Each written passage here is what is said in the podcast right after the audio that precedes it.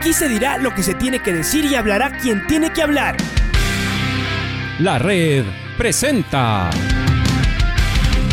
la charla del día a llevar una trayectoria que todo el mundo conoce, Carlos el Demoledor. Que la comunidad sepa de lo grande que fue Luis Chocho San Martín. Este año nuevamente jugar Copa Libertadores nos ilusiona mucho. La red. Los protagonistas lo dicen todo junto a los periodistas de la red. La camiseta más linda que me pude haber puesto en mi vida, ¿no? La camiseta de la selección. Los grandes clubes no priorizan competiciones, las disputan. En este año 2021 la selección se juega prácticamente su futuro. En donde estés y a la hora que tú quieras. Bienvenidos. Muy bien, estamos en línea directa con el señor Esteban Paz, responsable del equipo de fútbol de Liga Deportiva Universitaria hemos querido conversar con él hoy que se vuelve ya al torneo, los partidos que restan para que termine la Liga Pro, una vez que se jugó la fecha de eliminatoria. Y comencemos por ahí, Esteban. ¿Satisfecho con lo que está haciendo Ecuador? Por primera vez en la historia del fútbol ecuatoriano, podemos superar a Chile allá en Santiago en una jornada histórica, un triunfo sensacional. Entiendo que, igual que todos, contento por este resultado y por la actuación de la selección, Esteban. Buenas tardes. Buenas tardes, estimado Edwin. Ah, cordial saludo. Entiendo que está Mike. Está, está Luis. el panel. Ah, también está Luis. Bueno, cordial saludo a todos ustedes. Eh, mire, como todos los ecuatorianos, ¿no? creo que amanecimos absolutamente complacidos, contentos, ilusionados, felices de haber visto una, victoria sensacional de parte de, nuestra selección. Eh, una selección que venía desde el principio de la eliminatoria siempre peleando arriba. Nunca dejó escapar los primeros lugares. Eh, a muchas veces criticada el técnico, jugadores, increíble, ¿no? Por, medios de comunicación o periodistas que, que parece que más que en el análisis eh, que tratan de establecer, chocan porque parecen empresarios deportivos. Parece que se enojan con el seleccionador nacional, se, lo, se, enojan, se enojan con los jugadores, porque no están los jugadores que a ellos les parece que tienen que estar hemos visto varios, y sobre todo en un sector de la prensa, eh, lamentablemente de Guayaquil, que se ha enfocado en criticar al técnico, en criticar a, a Pervis, en criticar a Sarmiento, en criticar las convocatorias. ¿Por qué no está el de mi, el de mi equipo acá de, de, Guayaquil? ¿Por qué no está el lateral de Guayaquil? ¿Por qué no está el centro delantero de Guayaquil? ¿Por qué no está el otro lateral de Guayaquil? Y no se dan cuenta que estamos hablando de la selección nacional donde tenemos que de alguna manera despojarnos de la camiseta y pensar en función de todo el país. ¿no? Y a veces está bien criticar, nadie discute, nadie discute, criticar es bueno. Ustedes muchas veces amanecen y ven el resultado. Si es que es negativo, evidentemente van a criticarlo, van a criticar tal o cual jugador no hizo un buen trabajo, no hizo un buen papel, falló muchos goles. Y si ganamos, aplaudir, realmente resaltar lo del técnico, todo funcionó, los cambios funcionaron, los jugadores hicieron un gran trabajo. Y yo creo que lo que más debemos rescatar, por lo menos desde mi óptica, es el buen trabajo que viene haciendo la selección, no en un partido, no en dos, sino en una serie de partidos a lo largo ya de, de más de un año, y vuelvo, repito, que nos tiene en una posición estelar. Cuando terminó el ciclo anterior de Hernán Borillo Gómez, acuérdense, muy preocupados todos, veíamos que se nos acabó la capacidad de generar buenos jugadores, que no teníamos recambio. Después vino un interinazgo de Cruyff que por la pandemia nunca pudimos ver si tenía algo para dar o no. Lo criticaron simplemente porque era Cruyff o porque vino de, con un contrato para algunos grandes o mediano o pequeño, sin medir que en Colombia ganaban igual o más, o en Perú igual o más, o en Chile peor, o en Argentina no se diga. Eh, es decir, estamos hablando de la selección nacional y no miden muchas veces la consecuencia de las palabras, sino que inyectan y alimentan de una forma negativa muchas veces la, la óptica de, de la gente, ¿no? Eh, creo que después de todo lo que vimos, la federación, su directorio, resolvió correcta y adecuadamente con un cambio de timonel y Alfaro fue el elegido.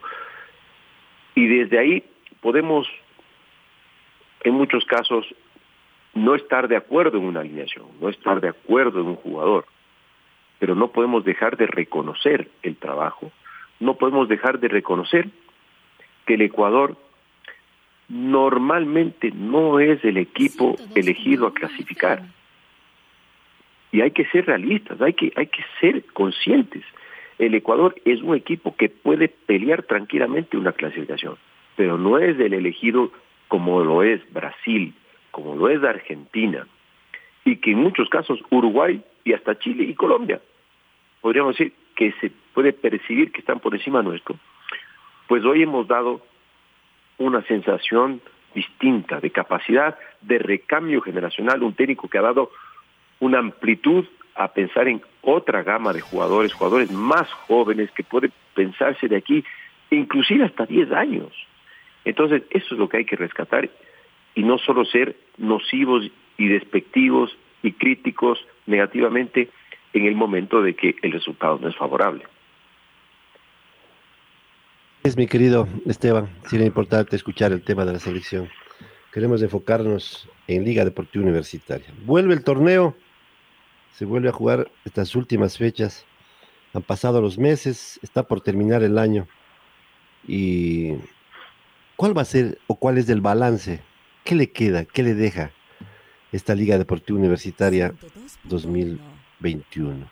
Dicen que hay muchos que escriben y dicen, yo tomo solamente a los que vale la pena, porque si me pongo a, leer todos los Twitter y todas las cosas que dicen, eh, a veces también es perder el tiempo. Pero hay gente que sí opina con criterio, con tranquilidad y da su punto de vista, ¿no?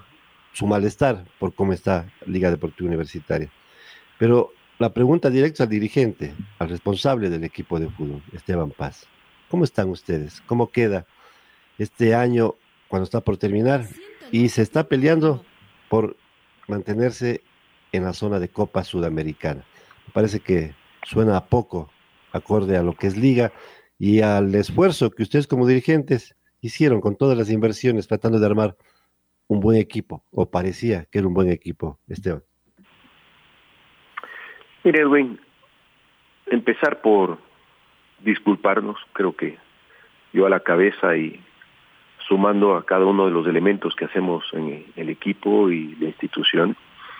Disculparnos con la hinchada porque seguramente la hinchada esperaba otros resultados y otra actitud del equipo. Eh, fue un año muy irregular, un año muy difícil, un año que nos afectó muchísimo la acumulación de deuda, de pasivos, eh, producto fácilmente se lo puede entender o describir no podemos entrar en la discusión de redes sociales donde en su gran mayoría apestan los troll de gente inescrupulosa o son troll dirigidos para atacar, que lo sabemos y los conocemos inclusive de dónde vienen y de quién vienen y que de secta, de qué secta política vienen, ¿no? Eh, identificados completamente, ¿no? Contra Liga. Eh, y después también entender que hay un grupo de hinchas que todo critican y todo lo ven mal, pero ante esos inclusive excusarnos porque no fue un buen año, porque el hincha tiene el derecho de, expresarse como le guste y como le parezca. Ya sabrá cómo, qué clase de hincha quiere ser y qué clase de apoyo quiere dar. Pero nosotros no nos preparamos para fracasar. Nosotros nos preparamos y nos esforzamos para, para ganar, para lograr cosas importantes. Y dentro de, ese aspecto, este año fue un año aletargado, un año, un año complicado, un año que, que no supimos cómo resolver tantos problemas que nos aquejaron, bueno, repito, principalmente los económicos, que no es ni más ni menos difíciles o parecidos a lo que les pasa a la gran mayoría de los equipos de fútbol ecuatoriano, porque converso con mis pares dirigentes y, y todos estamos severamente golpeados, afectados, sin derechos de televisión, sin taquillas, con derechos comerciales a la baja, todo eso nos ha visto muy, muy, muy afectados y mermados. Entonces, el, el jugador tiene un contrato y solo espera que le paguen. Y, después, si vamos a las leyes deportivas, eh, no hay amnistía, no hay un proceso que diga la FIFA, saben que el COVID afectó tanto a los equipos que vamos a reducir o que vamos a permitir, o no, no ahí es, o pagas o, o te hundes, esa es la realidad. Y muy pocos jugadores lo comprenden o lo entienden. Eh, hemos luchado con Isaac día a día para poder resolver los problemas económicos, para poder tener el equipo medianamente al día, y ha sido algo que ya nos ha, ha, ha, pasado factura a nosotros también como dirigentes, porque ya no es agradable ser dirigente deportivo cuando uno tiene que estar constantemente poniendo en riesgo su patrimonio, al de su familia y a su familia, constantemente en la línea. Entonces, ya no es tan agradable, es la verdad. Y, y claro, por otro lado, los resultados deportivos no acompañaron, hubiésemos esperado en Copa Sudamericana alcanzar algo más, o en la misma Copa Libertadores de alcanzar algo más para poder ir bajando la presión económica, pero no se dio, tampoco tuvimos buenos resultados en Copa Sudamericana, teniendo todo a nuestro favor, dos goles a favor en, Brasil, y aún así no poder resolverlo, fue, fue muy, muy dura la derrota contra Atlético Paranaense. Y después del campeonato nacional empezamos a sentir con fuerza el equipo respondiendo hasta que de repente todo cayó. Después de la nefasta actuación de los árbitros contra Macará, igual el resto ya no fueron árbitros, no fueron más que errores propios y nuestros que no pudimos manejar partidos importantes y, y acabamos con eso de eliminar cualquier posibilidad de clasificar a la Copa Libertadores y peor aún a la final. Nos quedamos con un mero, mero premio de una clasificación internacional a Copa Sudamericana eh, y faltan dos fechas que como les dije hoy a los jugadores tratemos de dejar por lo menos una imagen decente ante ante los hinchas ganando estos dos partidos y, y despidiéndonos correctamente y ya se verá en las próximas semanas cómo vamos resolviendo los problemas, cómo vamos a, ajustando el problema del presupuesto. El presupuesto no solo es un problema como le digo a los jugadores, que nosotros eh, tenemos que, que tratar de, de encontrarlo, sino que la liga profesional no nos va a dar la posibilidad de contratar jugadores, sino hasta un máximo de recursos que es lo que podemos producir. Y tenemos que entregar esa información a la liga profesional y la liga profesional dentro de eso dirá, tienen este cupo para contratar y tendremos que buscar la manera de ajustarnos y el que no se pueda ajustar, tendremos que buscar sentarnos tranquilamente con el jugador, con su representante y buscarle una salida al jugador. Hay cosas que quiero plantearle, mi querido Esteban. Te acaba de decir una, una situación, una verdad. El jugador tiene el contrato y nosotros tenemos que cumplir ese contrato. ¿No es cierto? La pregunta, ¿existe quizá en ustedes decepción? Le voy a contar de mi parte como periodista. Yo sí tengo decepción de los jugadores de liga, personalmente, porque yo veo desde afuera, no estoy involucrado ni con dirigencia ni con nada, veo desde afuera. Y lo que sí sé y entiendo es el esfuerzo económico que ustedes como dirigentes hacen. La pregunta, porque esta discusión, inclusive hasta para que los hinchas vayan entendiendo y tengan claro en la película. Ustedes cuando arman el equipo el, cuerpo técnico es el que le solicita a la dirigencia, quiero este jugador, este jugador. Ustedes como dirigente dirán, nosotros tenemos esta base y se ponen de acuerdo con el cuerpo técnico. Porque yo quiero llegar a qué grado de responsabilidad tienen ustedes como dirigentes de armar un equipo y no sé si hay decepción en ustedes de creer que tenían un gran equipo y resulta que el momento de la exigencia, el momento de la competencia, no hay tal, el equipo queda en el camino. Esa parte sí es bueno que el hincha entienda. ¿Qué grado de responsabilidad tiene la dirigencia? Usted está pidiendo disculpas, ¿no? Porque el momento de, de que hay que eh, ajustarse en el tema financiero cuentas, ahí nadie pide disculpas a nadie, usted tendrá que ver de dónde se consigue y punto. Ese es el punto que quisiera que me comente Esteban. Mire, estimado Edwin, hay un responsable finalmente. Y eso soy yo. Y no me voy a, a escudar en nada. Eh, aquí estoy dando la cara y por eso acepté la, la entrevista. El responsable máximo y único soy yo. Porque yo soy el que acepta eh, a tal o cual jugador, a tal o cual contrato, a tal o cual técnico o la exigencia del técnico. Lo único que puedo decir eh, al hincha, si yo mañana me tengo que ir, me voy sabiendo que hice todos los días, mientras estuve al frente Liga, el máximo de lo que podía dar, el máximo, porque nunca escatimé nada. Si había que hacer esfuerzo máximo por tal y cual jugador, se lo hacía. Si no teníamos los recursos y me pedía tal o cual jugador, lo inventaba. Inventaba el recurso, inventaba la forma, inventaba la negociación, pero lo hacía. Nunca con Pablo Repeto escatimé esfuerzo alguno para contratar lo que me pidieron y di todos los jugadores que exigieron de parte del cuerpo técnico. Y más, y más por las relaciones que uno tiene, a veces puede conseguir algún jugador que termina siendo del agrado del técnico, sin que haya sido pedido por el técnico. Y así fue como construimos el equipo. Y cuando nos llegó esa daga que nos quebró de la pandemia, ¿quién podía pensar que no íbamos a, dejar, que íbamos a dejar de percibir cuatro millones de dólares de ingresos por taquilla? ¿Quién iba a pensar que íbamos a perder 35% por derechos comerciales? ¿Y quién iba a pensar que el año siguiente, como fue este año, iba a pasar exactamente lo mismo? Porque esa deuda era impagable y simplemente creció al doble. De un año a otro creció al doble. Y no es que la inventamos nosotros, no es que la inventé yo. Esa es la realidad de lo que estamos viviendo. Yo y la mayoría de las instituciones del fútbol ecuatoriano, así de sencillo. Dentro de ese espectro, yo soy responsable y yo no tengo ningún problema en, asumir esa responsabilidad y buscar la manera de, con otros dirigentes que hacen un trabajo fantástico, como Isaac, como Jorge Callejas, como Diego, entre otros, buscar soluciones. Buscar soluciones a este difícil momento.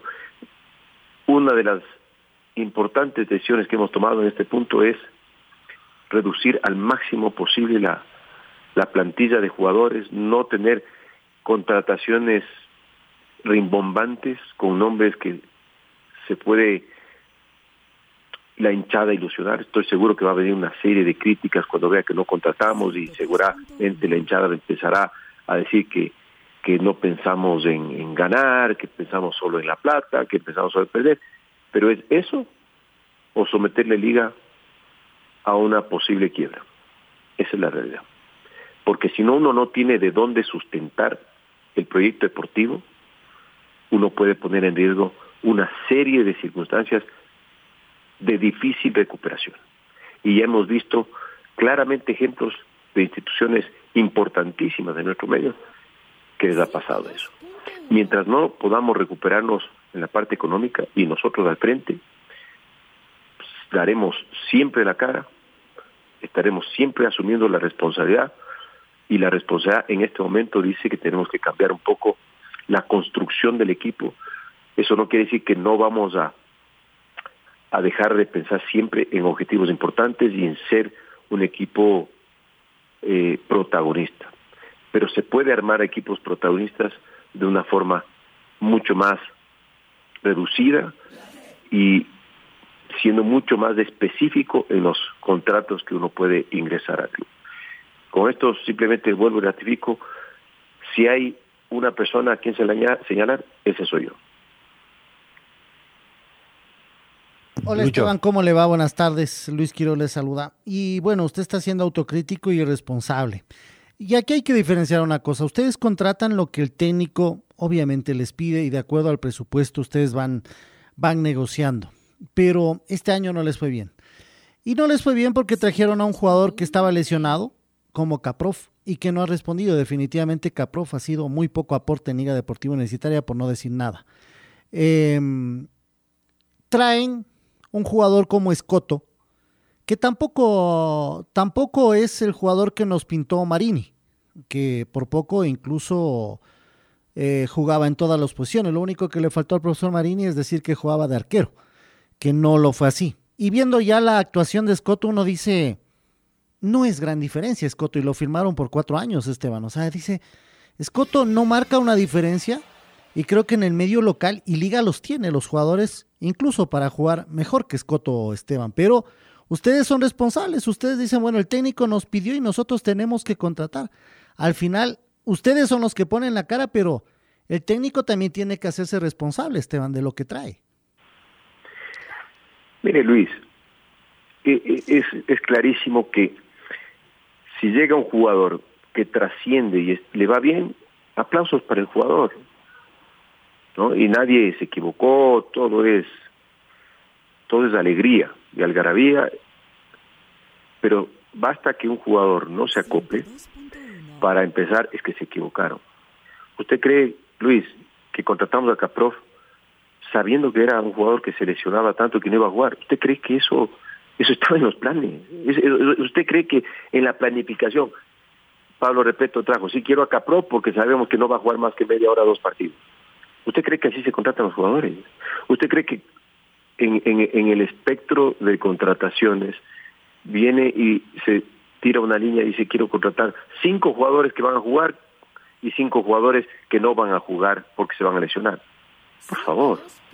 Lo que pasa es que hay mucho mago, mucho mago, que cree que el Real Madrid nunca se equivoca, el Milan nunca se equivoca porque contratamos robots, tienen que ser perfectos. Los números del año pasado los replican este año y mejorados. No pasa eso, por Dios, estamos hablando de fútbol, estamos hablando de la vida real, no es del PlayStation, no es del PlayStation, no es FIFA, el jueguito.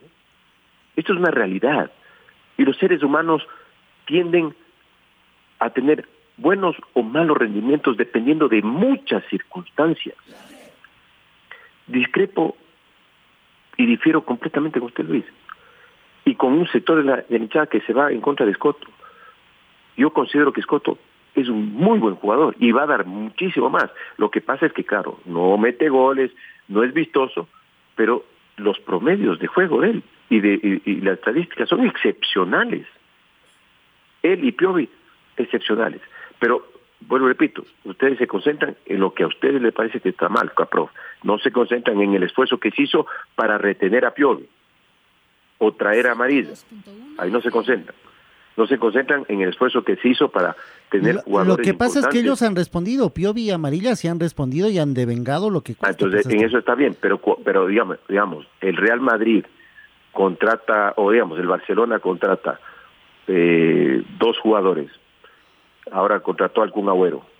Entonces, no tienen la menor idea de contratar el Barcelona de España, por más que tiene seguramente 10 asistentes técnicos que hacen una evaluación extensa de los jugadores y contratan a algún agüero sabiendo que se iba a lesionar y que nunca iba a poder volver a jugar porque tiene un problema cardíaco. No, yo lo que voy es que ustedes piden, contratan lo que pide el técnico, pero algunas veces estos jugadores, eh, a Caprof apenas llegó y se lesionó, entonces... Pero, pero Luis, hay que podemos contratar a Leonel, Leonel Messi ahorita, mañana, puede venir Leonel Messi. Y si el día de mañana viene Leonel Messi y no le va bien, o se, o se rompe la rodilla, y no juega, entonces es culpa de la dirigencia. E, es decir, no somos magos, Luis. No, es responsable. no vemos el futuro, no, podemos ver el futuro. Yo estoy de acuerdo con usted, Esteban. Ustedes son los responsables, obviamente no ven, no pueden ver el futuro, pero si le dicen que Caprov no venía jugando hace un año, venía lesionado y que había tenido lesiones, es como para ponerse a pensar y decir, bueno, pero con esa óptica, Luis, con esa óptica, no venía el piojo, el piojo Manso, no venía Manso. Manso vino después de seis meses de no jugar, con una rodilla rota. Y lo trajimos, lo traje yo.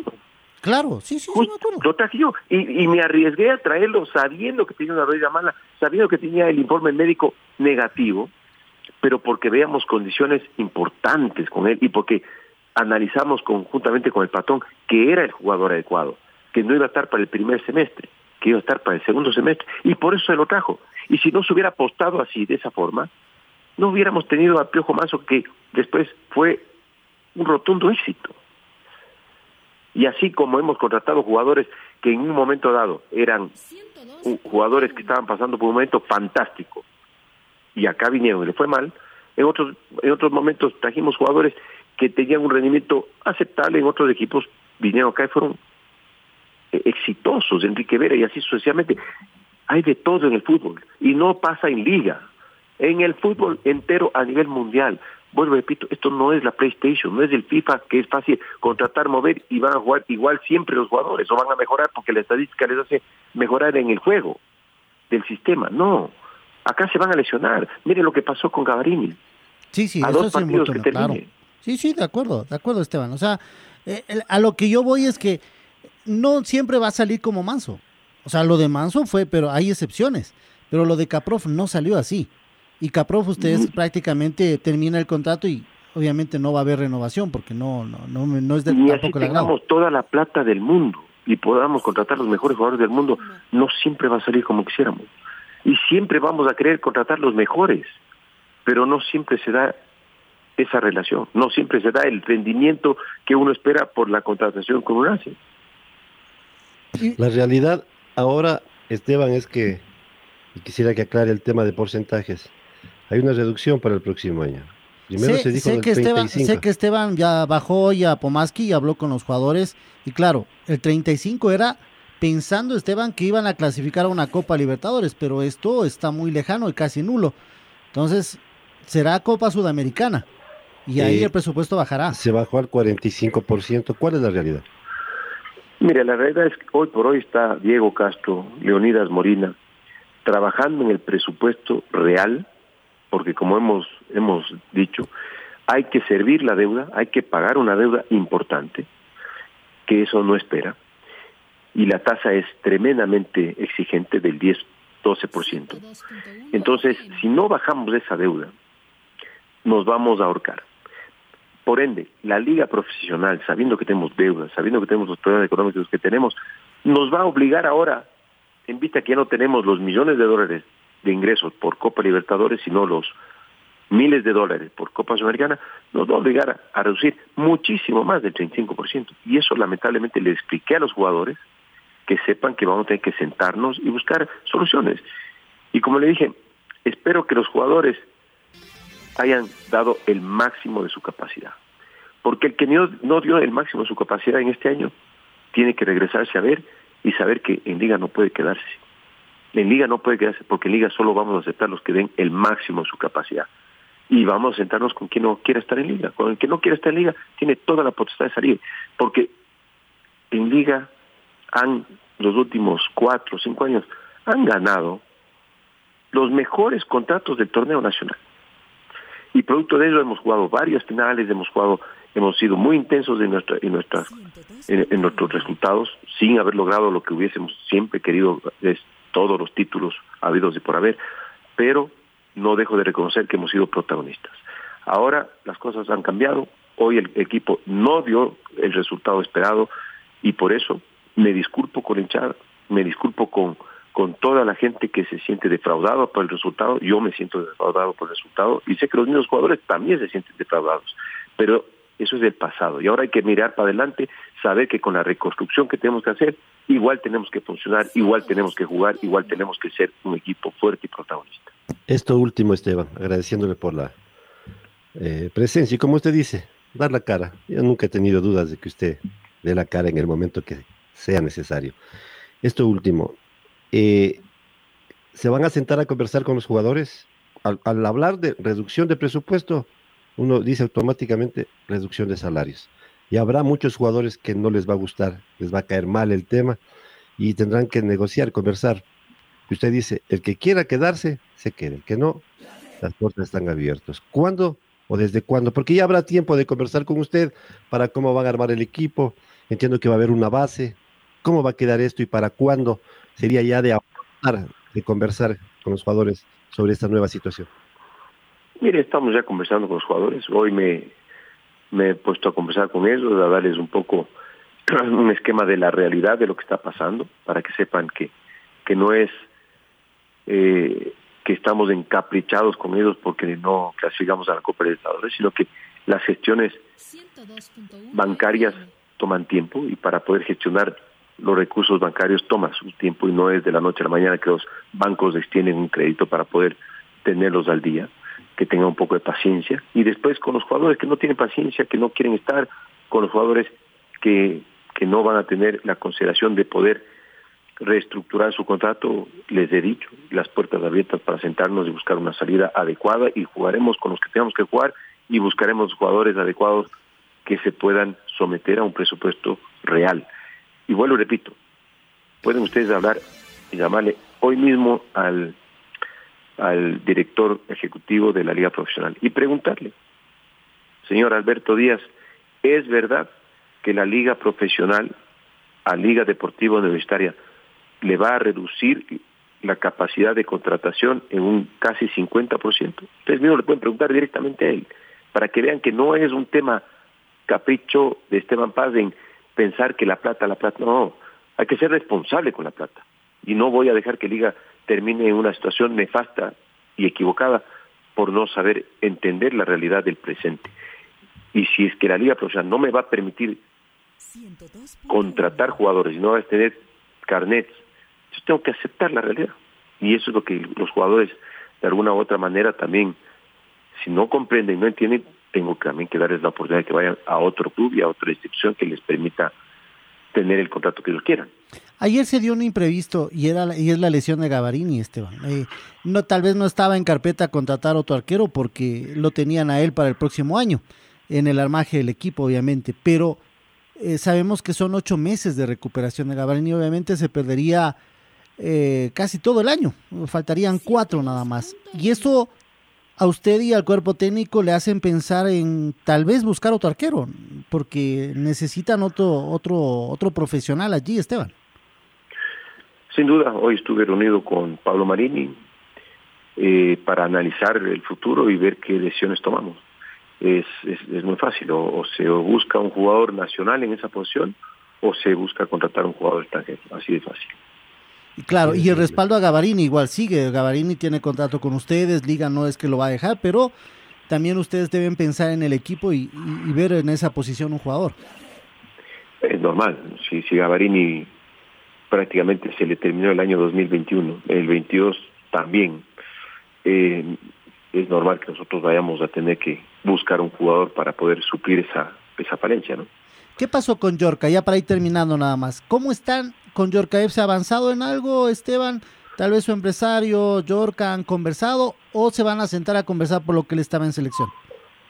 No, eh, no, he conversado con Yorca, él ya sabe la posición de liga, ya sabe la propuesta que le hice, que difiere, eso sorprende a veces, ¿no? Como qué, facilidad, qué capacidad tiene a veces ciertas personas salir a decir cualquier mentira.